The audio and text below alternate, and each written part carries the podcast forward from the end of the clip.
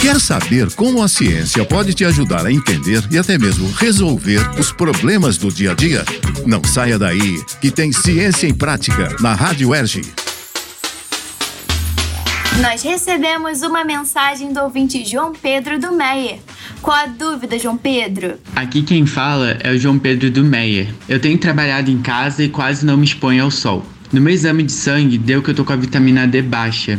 E eu queria saber se tem como suprir a falta da vitamina D pela alimentação. Quem esclarece a dúvida é a nutricionista Elaine de Oliveira, do Departamento de Fisiologia Endócrina da UERJ. De acordo com o especialista João Pedro, a melhor forma de suprir a carência de vitamina D é pela exposição à luz solar. Mas alimentos como salmão, sardinha, camarão, fígado e gema de ovo também são fontes do nutriente. No entanto, como você já apresenta carência da vitamina, a especialista recomenda, além do consumo desses alimentos, que você faça uma suplementação alimentar, já que a exposição ao sol não está sendo possível a maioria das pessoas não recebe exposição solar suficiente para produzir uma quantidade adequada de vitamina D. O problema disso é que a carência do nutriente pode acarretar anormalidade nos ossos e prejuízo no crescimento, principalmente em crianças.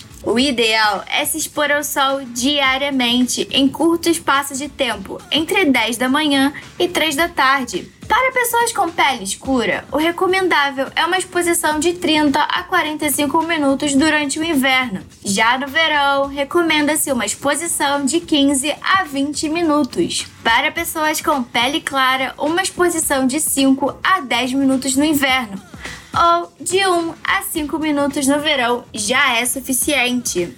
Então, João Pedro, como você já está com carência de vitamina D, junto com a alimentação, você deve fazer uso da suplementação alimentar. Não deixe de consultar o nutricionista.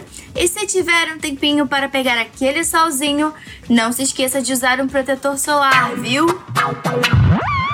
E se você, ouvinte, também quiser saber como a ciência pode explicar ou resolver algum problema no seu dia a dia, mande sua pergunta gravada para nós pelo e-mail radioerge.gmail.com e não deixe de incluir seu nome e seu bairro. Até o próximo Ciência em Prática, minha gente.